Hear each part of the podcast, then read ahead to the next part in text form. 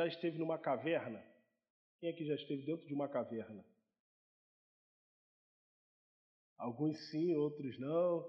Alessandro com certeza. Eu já estive dentro de uma caverna, já estive até dentro de uma caverna até apertada, né? E é, e, e é sufocante, né? Você ficar se sentindo ali é, sufocado, sem ar. E ao contrário do que muitos pensam, até que é legal, até que é bonito você é, ver né, todo uh, o que tem lá dentro, né, como funciona né, o, o bioma, essas coisas todas né, de uma caverna. Mas eu acho que não deve ser legal morar em uma caverna, viver em uma caverna, né, passar a sua vida dentro de uma caverna. Então, isso nos leva a pensar a respeito é, do que nós temos é, vivido e percebido nos últimos tempos, dentro de uma condição que nós temos ah, percebido ah, dentro da nossa realidade, que fala muito sobre a questão da ansiedade, ou que apresenta a questão da ansiedade e também da depressão. Apesar de que nós vamos ver isso hoje, que é, essas doenças, essas enfermidades, elas não são, como dizem, é, enfermidades, doenças do século XX ou do século XXI. Elas não são doenças e enfermidades novas. Né? Se fala de depressão há milhares de anos. Né? Então, é uma condição do homem que a gente não sabe explicar muito bem como que acontece, da onde vem e quais são os fatores que é, ativam esse tipo de situação, de, de, de enfermidade na vida de alguém. A gente não sabe explicar, a gente não sabe dizer, nem a ciência sabe dizer, até a própria, até a própria classe científica tem dificuldade de classificar a, a, a, a depressão e a ansiedade como doença por falta de elementos físicos, né? Por exemplo, você quando fica quando você eh, fica gripado, você tem é, é, reações físicas que indicam né, a gripe. Quando você tem algum tipo de enfermidade nesse sentido, você tem indicações físicas que indicam que é doença A e doença B. E a depressão ela não funciona muito dessa forma, apesar de ter algumas reações físicas também. Né? É, alguns vão dizer que ela provoca é, alterações na química do cérebro, né? e aí uh, essas alterações também produzem algumas uh, consequências físicas. Mas o fato é que é uma realidade hoje no nosso meio, na nossa vida, no nosso cotidiano e a percepção de que isso se agravou durante esse contexto que nós vivenciamos de pandemia, isolamento, né? E também é, toda uma questão econômica e financeira que afeta as pessoas, uh, tem desencadeado uh, os efeitos dessa enfermidade na vida de milhares de pessoas. E aí a gente vai percebendo que isso é algo que não foge tanto à nossa realidade, porque a gente, uh, com certeza, conhece alguém ou já ouviu falar de alguém que sofreu, sofre né, com a depressão, com ansiedade em si. Mas uma das coisas que se comparam, ou na verdade fazem algum tipo de analogia a um, uma, a um quadro depressivo, é a caverna. É, eu acho que você já ouviu falar a respeito de pessoas que sofreram é, ou sofrem de depressão e elas até mesmo falando a respeito disso, num sentimento de que como se elas estivessem numa espécie de caverna, né? Num lugar escuro, fechado, fundo, inacessível, é, onde não tem ali nenhum tipo de interação social, onde elas se sentem sozinhas, onde elas se sentem desamparadas de alguma forma. Então, assim, dentro desse aspecto, eu trouxe um exemplo de uma caverna que mostra, a partir do texto bíblico, como que isso pode se desenrolar na vida de uma pessoa, mas também como isso também pode ser algo é, que traga também a liberdade dessa situação para a pessoa. A caverna pode ser um lugar inóspito, mas também pode ser um lugar de experiência com Deus. Então a gente tem que olhar sobre esse aspecto e eu queria convidar você a abrir a Bíblia em 1 Samuel, primeiro livro do profeta Samuel, no capítulo 22, no versículo de 1 a 5.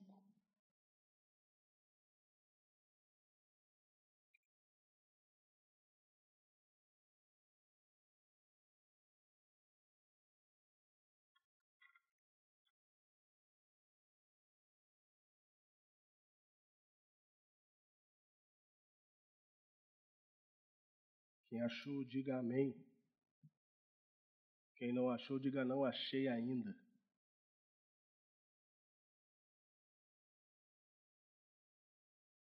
Primeira Samuel, capítulo 22, de 1 a 5. A Esther sabe, eu estou ouvindo ela responder aqui. O ouvido é bom. Diz assim a palavra de Deus: Davi retirou-se dali e se refugiou na caverna de Adulão. Quando ouviram isso, seus irmãos e toda a casa de seu pai desceram ali para ter com ele. E ajuntaram-se a ele todos os homens que se achavam em aperto, e todo homem endividado, e todos os amargurados de espírito, e ele se fez chefe deles e eram com ele uns quatrocentos homens. Dali passou Davi a Mispa de Moabe e disse ao seu rei: Deixa estar meu pai e minha mãe convosco, até que eu saiba o que Deus há de fazer de mim. Trouxe-os perante o rei de Moabe, e com este moraram por todo o tempo que Davi esteve neste lugar seguro. Porém o profeta Gade disse a Davi: não fiques nesse lugar seguro, vai e entra na terra de Judá. Então Davi saiu e foi para o bosque de Erete. Senhor, essa é a tua palavra e nós amamos a tua palavra porque ela é a verdade. E por isso rogamos ao teu Espírito Santo que ministre a tua verdade aos corações nesta noite. Em nome de Jesus. Amém. Amém. Então, nós vimos aqui o primeiro aspecto funcional de uma caverna. A caverna ela funciona como lugar de esconderijo. Davi, com muito medo de ser morto, de ser capturado, se esconde numa caverna. Ele é, é, é se enfia numa caverna para tentar fugir de quem? De Saul, que estava é, em busca dele com a intenção de matá-lo por conta de que ele estava ou ele tinha ciúmes de Davi, porque Davi tinha se tornado mais popular do que Saul e o povo aclamava Davi de tal forma que ele sentiu que o trono dele estava ameaçado pelo pequeno Davi. E aí, numa mudança repentina de comportamento, Saul começa a passar, começa a perseguir Davi com a intenção de matá-lo, de tirar a sua vida, e Davi, com medo, busca um esconderijo. E ele vai até a um lugar chamado Adulão, que tinha uma caverna, e ele se esconde nessa caverna para poder fugir da ira de Saul. Ele meio que é, repete um, um, um ato uh, de, na verdade, ele não repete, mas o, o, Elias vai repetir um ato de Davi mais à frente, registrado no livro é, dos Reis, né, no primeiro livro dos Reis, no capítulo 19, que fala que Elias também foge de uma mulher chamada Jezabel, depois de ter matado 450 profetas de Baal, com medo da ameaça que essa mulher fez a ele. E Elias ele vaga por um longo tempo durante por um deserto durante um longo tempo e por fim ele vai se refugiar numa caverna também. Porque ambos estavam com medo, ambos experimentaram um estado de ansiedade tão grande, eles estavam num estado de ansiedade tão grande, tanto Davi quanto Elias, que eles, ah, com medo da morte, vão se esconder numa caverna. Perceba só o que, que faz a ansiedade na vida de uma pessoa. Davi, ele tinha enfrentado ursos e leões para proteger o rebanho. Depois ele novo ainda é convidado ou ele é chamado ou ele, na verdade, ele ele é enviado pelo seu pai ao fronte de batalha para levar comida aos seus irmãos e lá ele se depara com um homem gigante é, que estava junto ao exército dos filisteus, levantando impropérios em relação ao povo hebreu. E Davi ele fala assim: quem é esse circunciso filisteu? E por que ele nos insulta dessa forma e ninguém vai fazer nada? E todo o exército israelita com medo de um só homem, e Davi franzino, baixinho, com cabelo ruivo, fala: Eu vou lá enfrentar. E, os, e as pessoas que estavam lá falam assim: Olha, você ficou maluco, ele vai pisar em cima de você, ele vai te esmagar. Eu vou lá enfrentá-lo. E aí Saul, convencido prepara a armadura de Saul, a espada de Saul, tenta vestir em Davi, mas a armadura era muito maior do que Davi, e Davi se sente desconfortável com a armadura de Saul, e ele fala assim: tira essa armadura. Pegou cinco pedras à sua funda e foi enfrentar o, o, o gigante. Ele diz assim: Você vem contra mim com espadas, com escudos, mas eu vou contra você em nome do Senhor dos Exércitos e Davi mata um gigante e faz um exército inteiro correr. Esse mesmo Davi, diante da ameaça de morte de um homem, começa a fugir. Elias, desafiado por Acabe para revelar quem era Deus sobre Israel, vai até o monte, manda trazer 850 profetas, porque Acabe mandou os 450 profetas de Baal, mas Jezabel segurou os 400 profetas que eram dela, que eram os profetas de Jezabel. Ela não permitiu que eles fossem, por isso foram 450 profetas de Baal que Acabe havia enviado para poder ver quem era o Deus de Israel. E Elias invoca ao Deus de Israel, que queima o holocausto cercado de água naquela, naquela, naquele dia, e eles é, se curvam, se dobram diante do poder de Deus, e Elias, na sequência, lança de uma espada e mata 450 homens. E aí vem uma mulher e diz: quem esse profeta pensa que ele é? Eu vou matar esse profeta. E sabe o que acontece com Elias? Ele se desespera, foge. Ele fica tão desesperado, numa crise de ansiedade, com medo do que viria a acontecer, com o medo da morte, com o medo do perigo, que em determinado momento da sua jornada ele senta debaixo de um pé de zimbro e fala para o Senhor: tira a minha vida, eu quero morrer. Olha o nível. E isso não é à toa. Olha o que diz Provérbios capítulo 12, versículo 25. A ansiedade no coração do homem o abate, mas a boa palavra o alegra. Em outras versões, vai dizer assim: o coração ansioso deprime, mas a palavra boa traz alegria. Ou seja, uma das portas para o processo depressivo ou de depressão ou de desenvolvimento da depressão na vida de uma pessoa é a ansiedade no coração não à toa. O apóstolo Paulo, em, Filipenses capítulo 4, versículo 6, como acabamos de ler, ele vai dizer: Não andeis ansiosos por coisa alguma.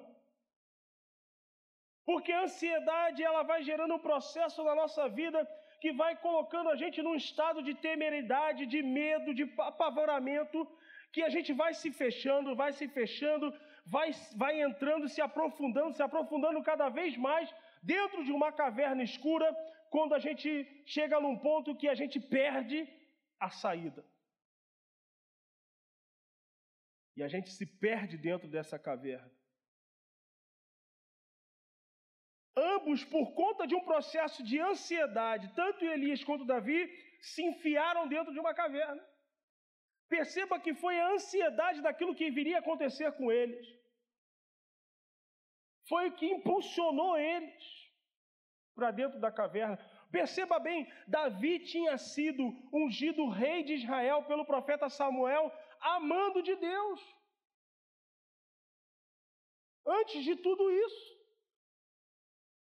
ele já tinha sido profeta, ele já tinha sido ungido rei pelo profeta Samuel antes de tudo isso. Só que ele ainda não tinha assumido efetivamente o reinado, mas a unção para reinar já estava sobre ele. Agora, Deus ia deixar Davi morrer? Deus se tornou mentiroso? Deus ia fazer algo no sentido: olha, você vai ser rei de Israel. E depois ia deixar Davi morrer pela mão de Saul? Perceba o seguinte: que se Davi tivesse parado ali no momento e pensado, caramba, Deus me ungiu rei.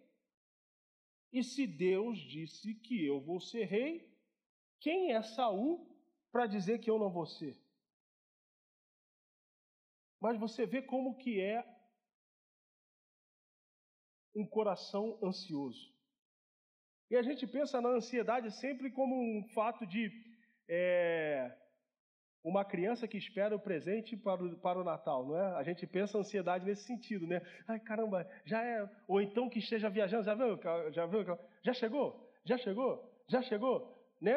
A gente pensa sempre na ansiedade nesse aspecto, mas a gente nunca encara a ansiedade pelo aspecto do medo, do apavoramento, do contexto onde a pessoa ela tem a, a condição de ansiedade por, por medo daquilo que irá acontecer.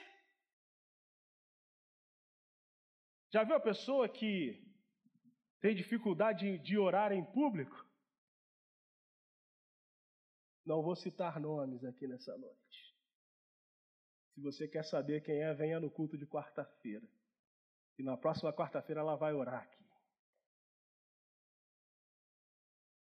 Mas a pessoa que tem dificuldade de falar em público, a pessoa que tem dificuldade de se expor de uma certa forma, às vezes ela chega num processo é, de ansiedade tão grande pelo medo da humilhação pública. O pensamento é o seguinte: eu serei humilhada publicamente, eu serei achincalhada publicamente, então eu nem vou lá. Ou seja, não é nem o resultado, mas é a expectativa do resultado negativo que gera nela um temor que evita que ela haja ou que ela faça aquilo que a pessoa tem condições de fazer. Está vendo como a ansiedade é algo sério? E esse contexto impulsiona as pessoas para dentro de uma caverna. A ansiedade nos cega a tal ponto que a nossa única opção é fugir e se esconder. Como eu falei, Davi tinha matado um gigante. Elias tinha matado 450 homens com uma só espada. Mas mesmo assim eles se esconderam, porque uma das condições do processo de ansiedade no nosso coração é nos levar à reclusão. Se eu tenho medo, eu não me exponho. Se eu não me exponho, eu preciso me esconder. Por isso que Davi corre para uma caverna, porque ele não podia ou ele não queria estar exposto. Mas Deus estava guardando ele. Teve um momento, no capítulo 24, de, no capítulo 24 de 1 Samuel, de primeiro livro de Samuel, que o exército de Saul cerca Davi. E eles correram, eles correram para um lado do, do, do, monte e Davi correndo para um lado do, do outro lado com o seu, com o seu pessoal. E aí eles bateram de frente. E aí é, era a morte. Sabe o que aconteceu? Na hora que Saul já estava ali no esquema para poder vir atropelando, veio um mensageiro e falou assim: Saul, volta para as suas terras porque os filisteus estão invadindo a sua terra. Aí Saul largou Davi para lá e foi correndo para defender as, as terras dele dos filisteus. Quem foi que mandou os filisteus lá invadir terra de Saul, senão Deus? Para livrar Davi. Então, o processo de confiança em Deus é um processo que começa a nos libertar de determinadas situações, de determinadas crises, de determinadas doenças, de determinadas enfermidades, de determinadas situações. Não é fácil, ninguém está dizendo que é fácil, mas às vezes é preciso simplesmente confiar e não duvidar em um nosso momento. Então, a primeira característica daqueles que estão na caverna ou buscam a caverna é se refugiar, é se esconder, como Davi fez na caverna de Adulão. E aí a gente também percebe o seguinte, no segundo ponto, é que quando Davi entra nessa caverna, ou quando ele vai acessar essa caverna, a família dele ficou sabendo que ele estava na caverna e desceu até lá para encontrar com ele. E quando ele estava dentro da caverna, homens de diversos tipos de situações e problemas foram ter com ele. E aí eu aprendo algo importante aqui sobre a caverna. Ainda que você esteja numa caverna, quero te dizer algo nessa noite. Você não está sozinho. Ainda que um processo de ansiedade, depressão, te empurre para o fundo de uma caverna escura, inóspita, insalubre, você não está sozinho. Há duas classes de pessoas que vão estar com você nesse momento. Primeiro, as pessoas que se identificam com você, porque elas se identificam com o seu problema.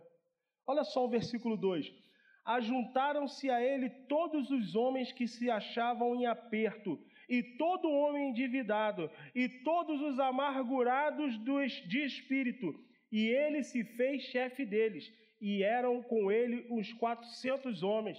Davi chega numa caverna, se enfia na caverna de Adulão e pensa: eu vou ficar aqui sozinho, vou ficar na minha, ninguém vai me achar. Quando ele chega lá, ele é surpreendido por 400 homens que estavam vivendo a mesma situação que ele. Estavam fugindo também, uns por conta de um aperto, ou seja, de alguma situação que fizeram eles é, é, fugitivos, de repente eram escravos, de repente eram perseguidos politicamente pelo uh, o reinado de Saul, mas eles se ajuntaram, outros por questões uh, uh, econômicas, estavam endividados de alguma forma, tinham dívidas com alguém. Você sabe que naquela época, dívida era cobrada com a própria vida. Se alguém devia, ele podia ser morto pela sua dívida.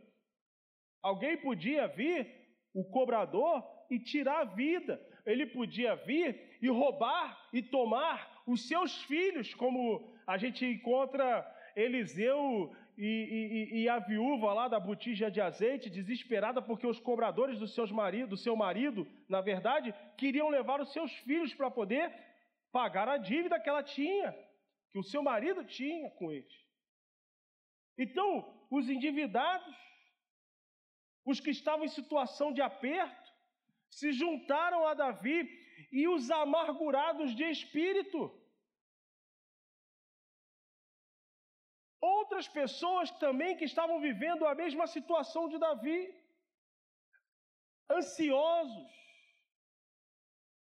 sofrendo num estado talvez de depressão, tristes, amargurados no interior, profundamente uh, uh, uh, lesados na sua alma.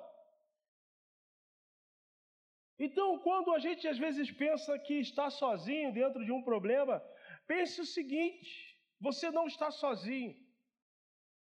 Existem pessoas que estão sofrendo também como você está sofrendo. E é interessante que aqui, no sofrimento deles, eles se juntam para se ajudar. Quando Deus fala com Elias, lá no capítulo 19, e ele fala a respeito do. Ele fala para Elias sair da caverna. Deus fala: sai, da, sai daí dessa caverna. E ele ouve Deus falar e ele entende, né, aquele texto clássico que vai dizer: olha, e veio um vento forte, mas Deus não estava no vento forte, e um terremoto, mas Deus não estava no terremoto e um fogo, e Deus não estava no fogo, e veio uma voz suave, como uma brisa, e era Deus falando. E Deus, ele fala com Elias com uma voz suave e fala: sai, vem para cá. E aí, quando ele sai da caverna, a primeira coisa que Elias faz é o quê? Reclamar da vida.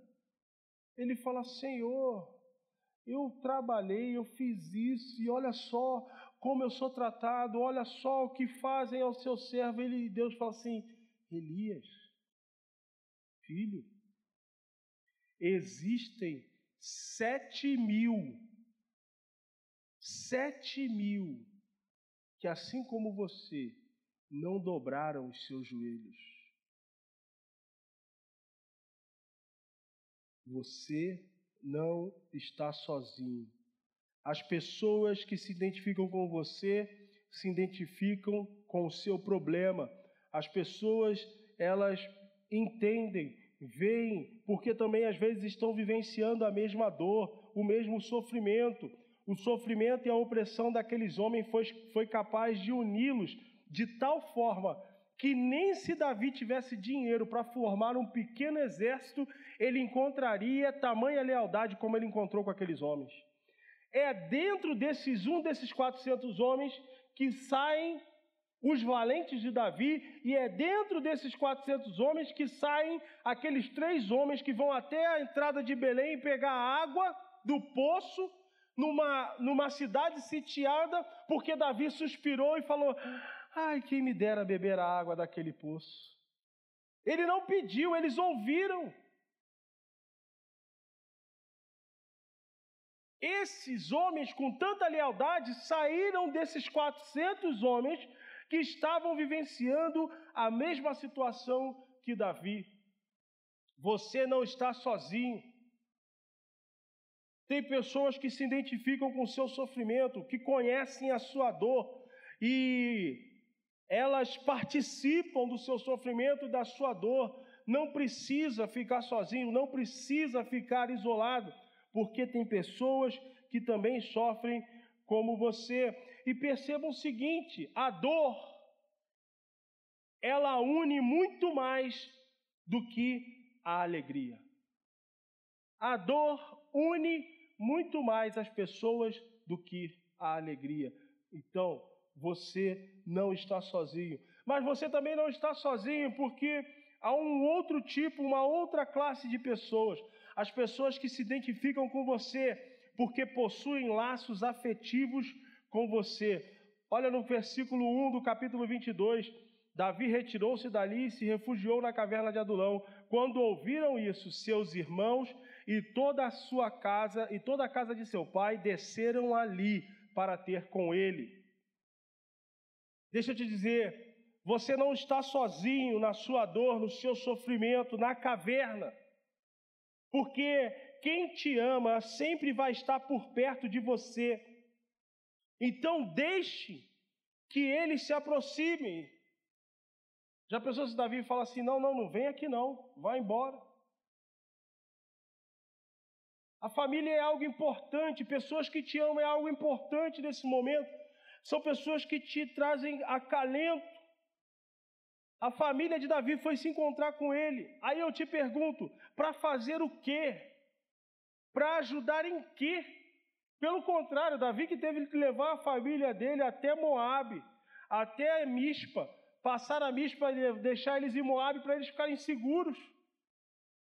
Aí você pergunta o que, que a família de Davi foi fazer lá? Para que, que eles foram lá? O que, que eles tinham que fazer lá? Às vezes, quem nos ama não precisa fazer nada. Eles só precisam estar lá.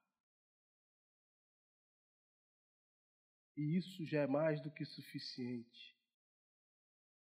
Às vezes eles só precisam estar lá paradinhos, sem fazer nada, mas estão lá. Imagina você o coração de Davi ao ver seus, seus parentes. Imagina como o coração dele deve ter se enchido de alegria e esperança ao ver a sua família, ao ver os seus familiares, ao ver as pessoas que o amavam e que ele amava lá. Essa reação é interessantíssima, porque os familiares dele souberam que ele estava lá e foram lá. E não diz, a Bíblia não fala nada. Ah, eles foram lá para poder é, tentar convencer Davi a parar de fugir. Não, foram lá para tentar levar Davi, foram lá para levar comida. Não, eles foram lá. Eles simplesmente foram lá. Porque Nesses momentos, a coisa mais importante para alguém que sofre é ter a companhia de quem o ama, das pessoas que o amam, das pessoas que querem bem. Quem te ama sempre vai estar por perto de você. Então, deixe que ele se aproxime. Você não está sozinho nunca porque Deus está com você e a presença de Deus, na maioria das vezes, se manifesta através da vida das pessoas. A gente fala assim: olha, Deus, Deus tem que se, Deus se manifesta. Eu estou com, Deus está comigo todos os dias. E a gente fala assim: como que Deus está comigo todos os dias? Como eu percebo isso? Perceba isso no cuidado que as pessoas têm com você, nos mínimos detalhes. Uma vez eu lá no Rio de Janeiro ainda, novo, procurando trabalho, e eu ia para uma entrevista lá de emprego num lugar que eu nunca tinha ido, assim, só de, de, de ônibus, né, para descer, tinha que descer no meio da Avenida Brasil, e é complicado, você tinha que passar para um lado e tal, era uma rua que eu não conhecia. E eu saí com o endereço na mão, sete horas da manhã, e eu lembro como se fosse hoje. Eu falei assim, Senhor, em nome de Jesus, pelo teu Espírito, me leve até esse endereço, porque eu não sei chegar lá. Aí eu saí andando na rua. Quando eu saí andando, virei a esquina de casa, veio o, o pai do amigo meu com o carro e Ô, Rodrigo, ah, tá falando que essa hora na rua? Não, tô indo para tal lugar. Ele vai, você sabe chegar lá? Eu falei, oh, tô meio perdido. Ele, não, entra aí que eu vou te dar carona até o ponto. O ponto era longe, né? tinha que andar bastante. Me dá carona, até, eu te dou carona até o ponto. Eu falei, tá bom. E aí eu falei assim, ó, essa rua, ele, ah, eu conheço essa rua. Você pega o ônibus tal, você vai descer na passarela, atravessar, é logo a rua. Eu falei assim, amém. E eu tinha que estar lá em torno de 8 horas da manhã. E eu, 10 para as 8, eu estava lá na porta da empresa. Deus está conosco todos os dias, nos mínimos detalhes. Nós não estamos sozinhos. Só que Deus se manifesta a nós através de outras vidas, através de pessoas. Deus se manifesta a nós através de gente. Ele escolheu se manifestar aos homens dessa forma. Ele enviou seu único filho, foi feito carne como nós, ele veio em forma de homem, ele se fez homem. Qual, qual, qual não a maior manifestação de Deus senão Jesus? E ele veio em forma de uma pessoa. Então Deus usa pessoas para manifestar a sua presença na nossa vida. Deus usou pessoas para manifestar o seu cuidado e presença na vida de Davi, seja pelas pessoas que se identificavam com o seu problema, seja pelos seus parentes, pelos seus familiares. Deus usou pessoas inimagináveis. O rei de Moabe, os moabitas eram inimigos do, de, dos israelitas. Mas foi o rei moabita que deu abrigo a Davi. Sacerdotes que pagaram com a vida por ter abrigado Davi. Saul matou 85 sacerdotes do Senhor simplesmente porque eles deram pão a Davi. E não só os 85, mas toda a sua família, seus animais, crianças, recém-nascidos. Saul matou em torno de 300 pessoas. Pessoas morreram para que Davi permanecesse vivo. Porque Deus, Ele usa pessoas para manifestar a Sua presença. Ele usa pessoas para manifestar os seus desígnios. Lá em Mateus 25, a partir do versículo 35, Jesus ele falou assim: Olha, eu, eu tive fome e vocês me deram de comer, eu tive sede e vocês me deram de beber, eu estive nu e vocês me deram de vestir, estive enfermo e vocês, eu fui estrangeiro e vocês me acolheram, eu estive doente e vocês me visitaram. E os discípulos falam assim: Mestre, em que momento nós fizemos alguma dessas coisas para o Senhor? E Jesus ele fala: Quando vocês fizeram a um dos meus pequeninos, vocês fizeram a mim também. A manifestação da graça e o cuidado e a misericórdia de Deus se dá na nossa vida através da vida das pessoas. Por isso que igreja é feita de pessoas. Por isso que nós somos membros uns dos outros, corpo, porque é assim que Deus se manifesta. É através da minha vida na sua vida e a sua vida na minha vida. Abençoando uns aos outros, por isso que a Bíblia fala: orai uns com os outros. É por isso que a Bíblia fala: chorai com os que choram, alegrai com os que se alegram. Porque Deus se manifesta, ou Deus manifesta a sua presença através de outras vidas. Quando ele fala assim: Olha, eu estou contigo todos os dias, é porque sempre vai ter alguém enviado por Deus para te amparar, para te dar abrigo, para te dar cuidado, ou para ter cuidado com você, para te dar um afago, um abraço apertado que seja, mas entenda como sendo da parte de Deus, e Deus ele usa quem ele quer. Então você não está sozinho. Ainda que esteja enfurnado numa caverna, você não está sozinho, porque tem pessoas ao seu redor que compreendem o que você está vivendo, porque está vivendo o mesmo problema. Tem pessoas ao seu redor que te amam e por isso elas simplesmente estão ali, simplesmente para poder te dar o suporte, te apoiar, te dar amparo. É necessário em determinados momentos levantar a cabeça e olhar ao redor e enxergar isso. enxergar as coisas mínimas. É difícil, eu sei. Tudo luta contra. Tudo quer nos impulsionar para baixo. Mas é necessário fazer um esforço e erguer um pouco seus olhos. Davi, no momento também de angústia e aflição, ele diz assim: Olha, eu, eu ergui os meus olhos para o monte. De onde virá o meu socorro? O meu socorro vem do Senhor. Ele não ergueu a cabeça, ele não ergueu o corpo, ele só olhou para cima.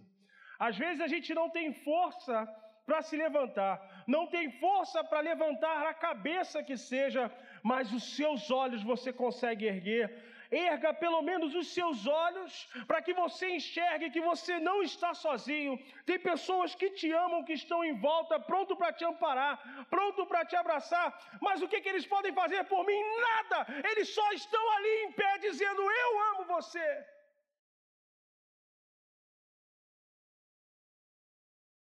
Eu estou aqui.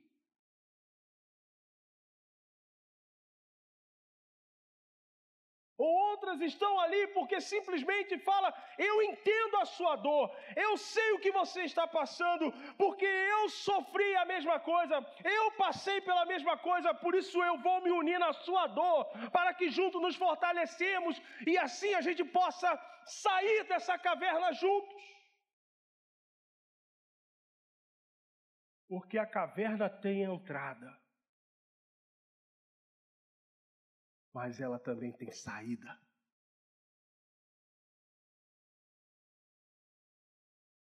A caverna é um lugar aparentemente seguro, mas também é um lugar insalubre, com pouco oxigênio, sem alimento, improdutivo, escuro, impróprio para morar, perigoso, pois qualquer abalo pode fazer com que a caverna desmorone.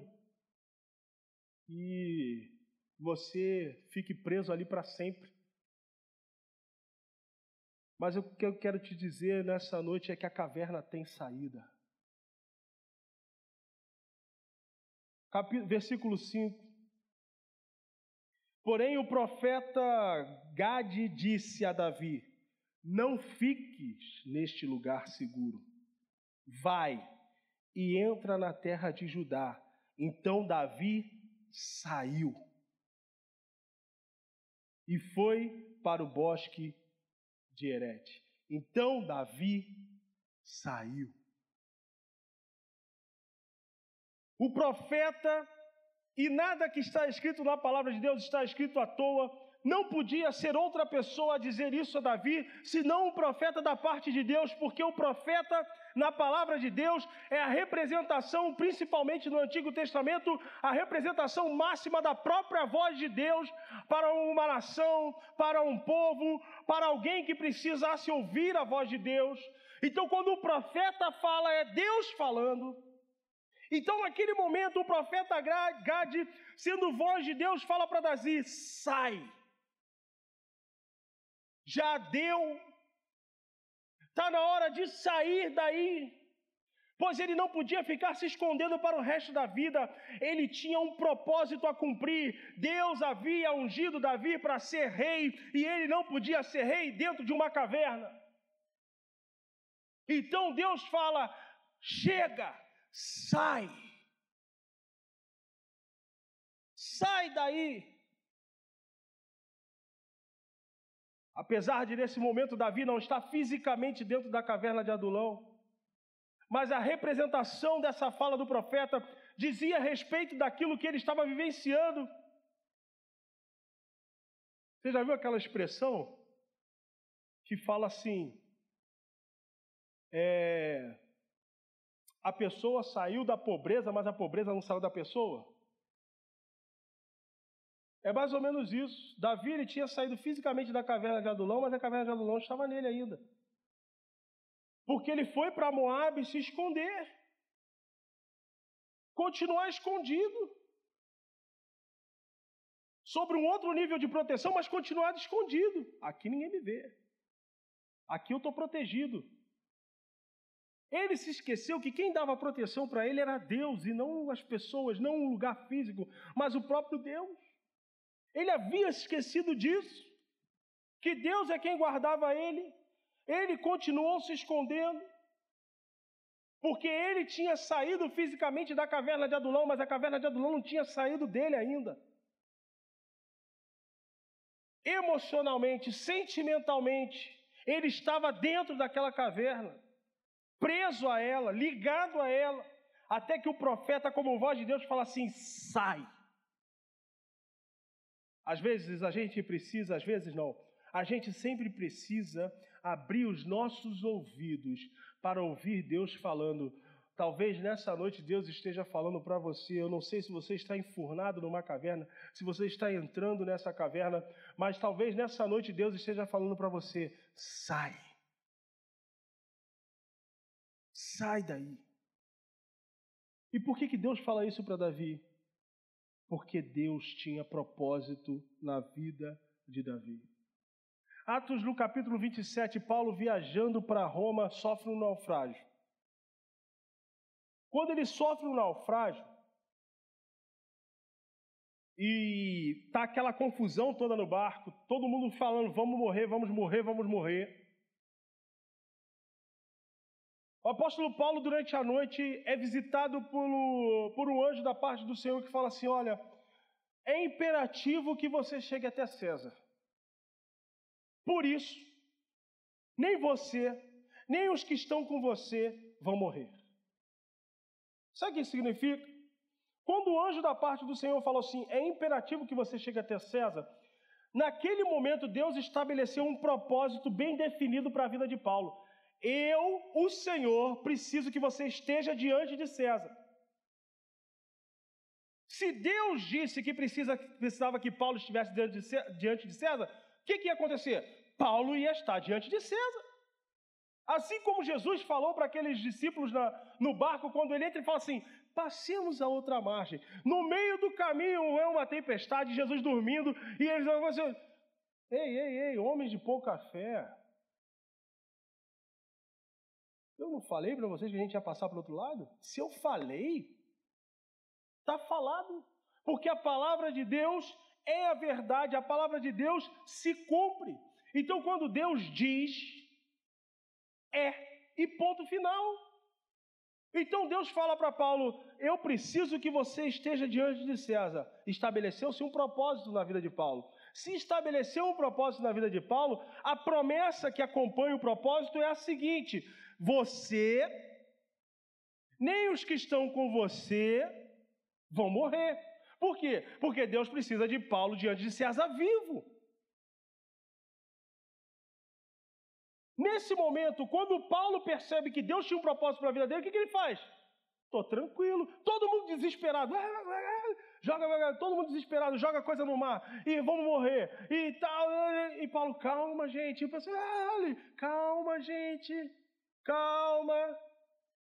Até que um fala assim: calma, ele quer falar um negócio. Olha só, Deus, por parte de um anjo do Senhor, me visitou nessa noite e disse que nem eu e nem vocês vão morrer, porque é imperativo que eu chegue até César. E o que aconteceu? Todo mundo chegou vivo. O que eu quero dizer com isso? Que enquanto houver propósito de Deus para a sua vida, você tem uma razão para permanecer vivo. É por isso que Deus fala com Elias o seguinte: olha, Elias pede para morrer. Elias fala assim: eu quero morrer, me mata, tira minha vida. E Deus sabe que Deus fala para ele? Ô, oh, levanta, levanta, vai ungir Eliseu, profeta, nesse lugar, vai ungir o rei Israel, vai ungir, o, vai ungir, vai trabalhar, filho. Porque ainda tem coisa para você fazer.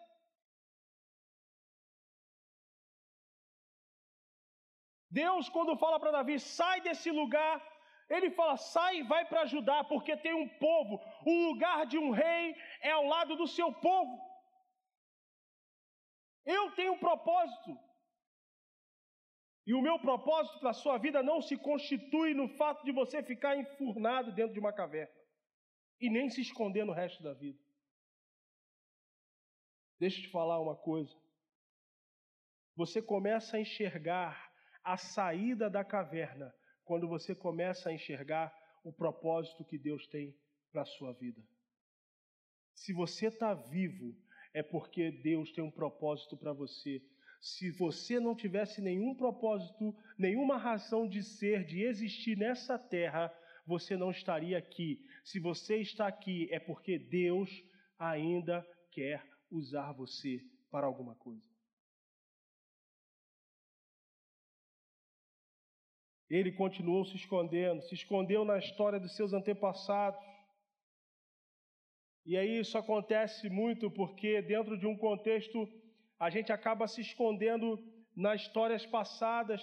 Ah, mas eu vivo isso hoje por causa daquilo anteriormente, por causa daquele outro. E Davi fez a mesma coisa. Ele foi lá para Moabe procurar os moabitas, porque a sua bisavó Ruth era moabita. Ele, minha bisavó é moabita, é uma das, é um dos seus. Você conhece Ruth? E Ruth tinha moral lá no negócio. Claro. E outra, quando não se esconde nos, na, na, nas situações passadas, pregressas, se esconde nas questões também é, é, é, é no, no, nos problemas, vamos dizer assim, se, se, se esconde, acaba se escondendo no problema do outro. Porque, além de Ruth ser moabita e ser bisavó de Davi, a avó de Jessé, o pai de Davi, o rei de Moabe tinha tido uma questão lá com Saul, ou seja, o cara já não gostava de Saul. Ah, então Saul está te perseguindo? Então o inimigo do meu inimigo é meu amigo. Mas Davi se escora no problema do outro, não era o problema dele. Mas ele diz assim: Olha, eu vou me esconder aqui porque você tem um problema com ele, então, dentro desse problema que você tem com ele, eu vou me aproveitar. Quantas vezes na nossa vida, para a gente tentar esconder o que nós vivenciamos, nós nos escoremos nos problemas dos outros? Ah, é porque é assim por causa é, é, do meu pai, eu sou assim por causa da minha mãe, eu vivo isso por causa do meu irmão, eu vivo isso por causa da minha família. Seja você. Você é aquilo que Deus fez você ser, você é sozinho, indivíduo. Você não será salvo por causa da sua família. E também você não vai ao inferno por causa da sua família, porque a relação que você tem para com Deus é individual. Deus tem a capacidade de transformar o seu ser por completo, independente da realidade e o contexto que você venha ou vivencie. Porque Ele é poderoso para transformar a realidade. Então não se esconda na história dos seus antepassados. Sabe por quê? Muitas das vezes é preciso se desprender do passado para encarar o presente e começar a construir um futuro. Nós ficamos presos ao passado, não conseguimos encarar o presente e assim a gente também não consegue construir um futuro. Mas quando nós nos desprendemos do passado, batemos de frente, encaramos o presente e começamos a construir um futuro diferente do que foi o passado. Mas se ficamos presos ao passado, o passado vem carregando, vem carregando, vem arrastando a gente sempre as contas, as contas do passado. Deixa eu te dizer uma coisa: todo escrito de dívida que era contra você já foi pago, já foi encravado na cruz, não tem mais conta do passado que Jesus não tenha pago por você. Como a gente falou na semana passada, o nome de Jesus é Pai da eternidade. Quando nós recebemos o nome de Jesus na nossa vida, esse Pai da eternidade é Pai no passado, é Pai no presente, é Pai no futuro. Ele muda o passado nos proporciona um novo presente para que possamos vivenciar um futuro extraordinário. Davi saiu, ele não foi arrastado de lá, ele entrou, ele saiu. Ninguém pode tirar ninguém da caverna. É preciso ouvir a voz de Deus e tomar a decisão de sair de lá por si mesmo. Perceba que Deus não arrastou Davi de lá. Deus não arrasta Elias da caverna. Deus fala: sai. E convencidos pela voz de Deus, eles saem de lá com as próprias pernas. Porque uma vez que eles entraram, eles também têm condições de sair. Deixa eu te dizer, se você entrou numa caverna na sua vida, da mesma forma que você entrou, você tem condição de sair. Ouça a voz de Deus. O profeta não falou para Davi sair porque não havia mais perigo de ficar do lado de fora. Ele falou para Davi sair porque não haveria, ele não conseguiria resolver nenhum dos seus problemas do lado de dentro. O profeta não chegou e falou assim: sai, Davi, que está tranquilo. Saul já, já parou de te perseguir, Saul já morreu, não tem mais perigo nenhum aqui fora, ninguém vai perseguir você, pode sair. Não, ele falou: sai, independente do perigo. Porque você só vai conseguir resolver os seus problemas aqui fora. Aí dentro você não vai resolver os seus problemas. E ficar aí dentro não vai fazer com que os problemas desapareçam. Então saia, confia em Deus, confia na voz de Deus e comece a resolver as questões do lado de fora, porque do lado de dentro não tem como.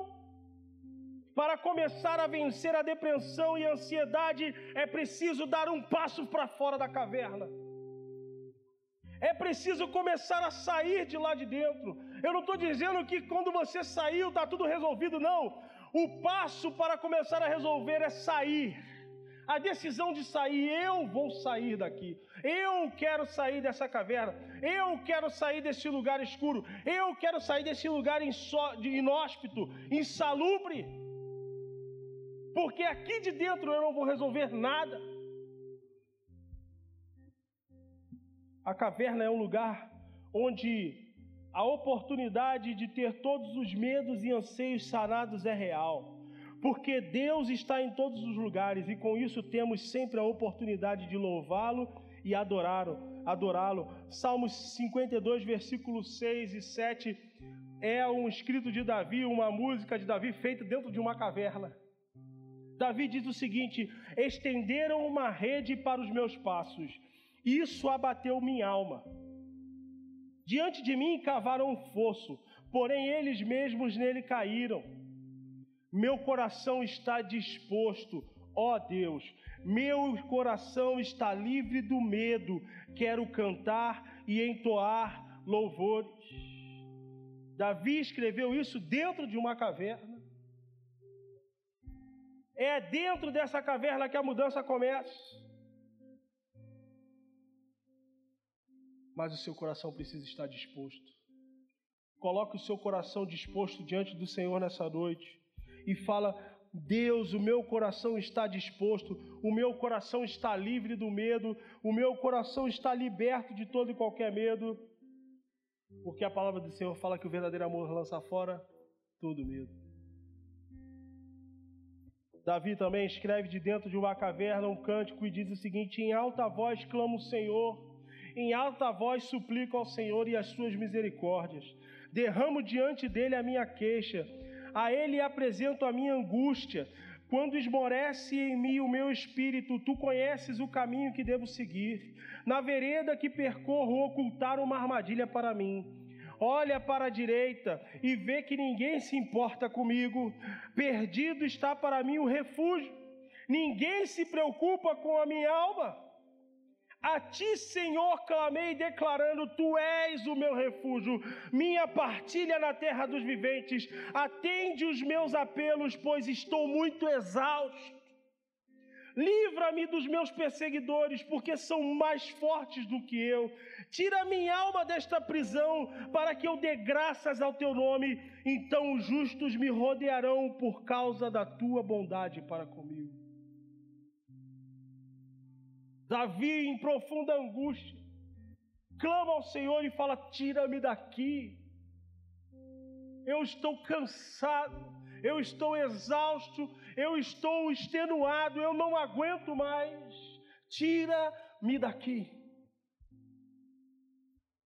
Se você não conseguir, não tiver forças para sair dessa caverna por si só, clame ao Senhor e diga: tira-me daqui. A mão do Senhor está estendida para te puxar para fora. Ele ouvirá o seu clamor, assim como ouviu de Davi.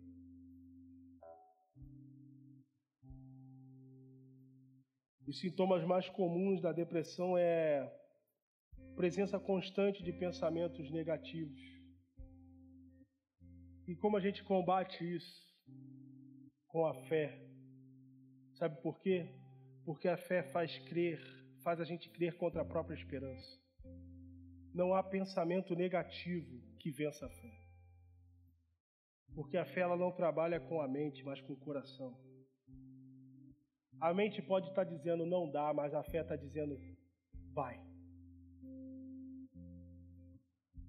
Abraão creu contra a própria esperança, sendo velho, Sara já cessando seus costumes das mulheres, os costumes das mulheres ele creu e Sara teve um filho.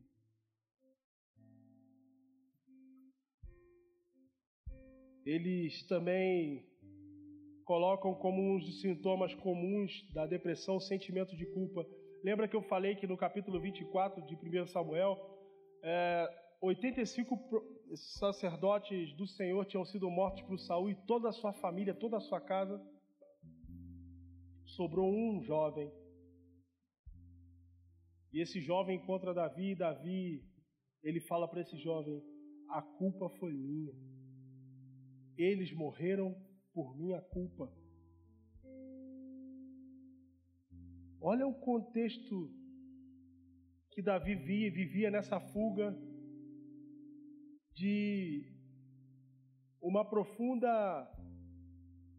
ansiedade, depressão, porque ele olha e fala assim: a culpa foi minha. A culpa não foi dele, foi Saul que foi lá e matou os caras deliberadamente. Só porque ele soube que Davi esteve com eles, eles não avisaram a Saul. Mas quando a pessoa está tão afundada nisso, ela pega o ato do outro e projeta na sua própria vida, dizendo: Foi por mim a culpa, eu tive, eu sou responsável por isso. Deixa eu te dizer, você não é responsável pelo ato de ninguém. Cada um é responsável pelos seus atos. Não assuma para si uma culpa que não te pertence. Outro sintoma é a sensação de inutilidade.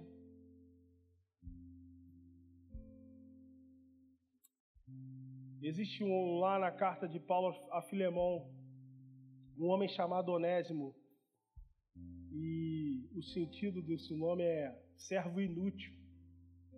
Mas Paulo depois escreve a Filemão dizendo: Olha, aquele que era te era inútil se tornou muito útil a mim. Sabe por quê? Porque Onésimo, que tinha sido servo de Filemão, fugido e roubado algumas coisas, teve um encontro com Cristo. Quando nós nos encontramos com Cristo, nós saímos de um contexto de inutilidade e nos tornamos úteis. Deixa eu te dizer uma coisa: você é útil, sim, por isso que Deus te chama de servo, porque todo servo tem utilidade. Nós, nós éramos inúteis sem Cristo, mas com Cristo nos tornamos úteis para Deus.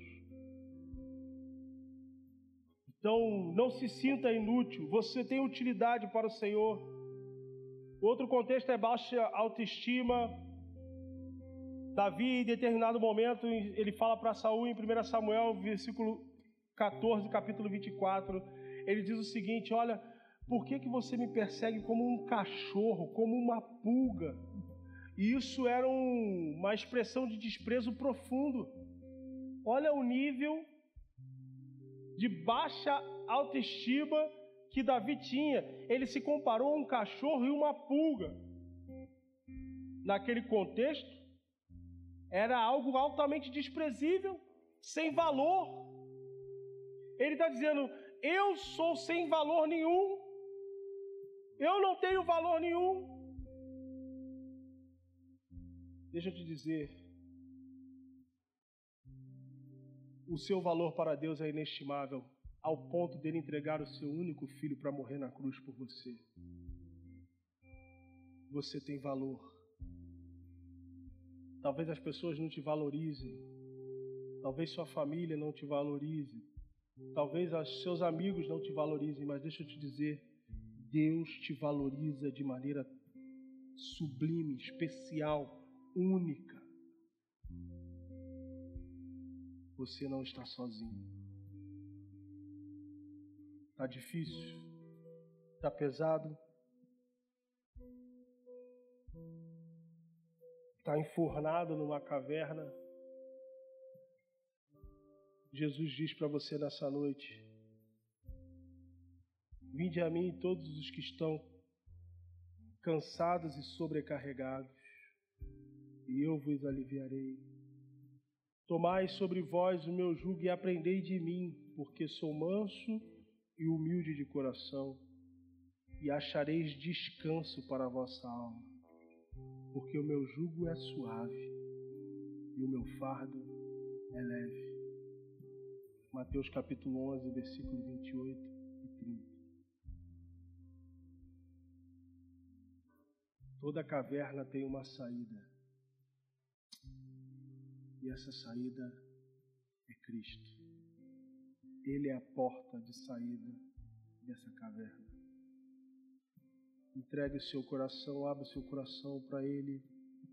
Nessa noite diga: Eu quero sair daqui. Eu quero deixar diante de Ti tudo que tem me deixado cansado, oprimido. Eu preciso de alívio. Com certeza Jesus te dará alívio e descanso. Não fique na caverna. Não tem necessidade de você ficar aí. Ela é só um esconderijo, todo esconderijo é temporário, não existe esconderijo permanente. Mas hoje chegou o dia em que Deus fala para você: sai, eu tenho um propósito, eu tenho algo para a sua vida, eu quero usar porque você é útil, ainda que você pense que você não tem utilidade nenhuma para nada, ainda que você pense que você é alguém inútil, eu estou dizendo para você: você é útil, você tem utilidade. Sai. Você não está sozinho, aqueles que te amam, aqueles que te amam estão à sua volta.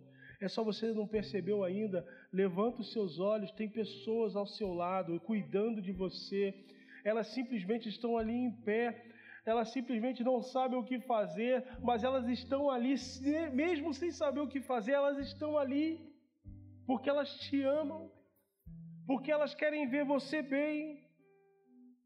Existem pessoas que se identificam com o que você está vivendo porque elas passaram pela mesma situação, ou passam, ou vivenciam. Você não está sozinho.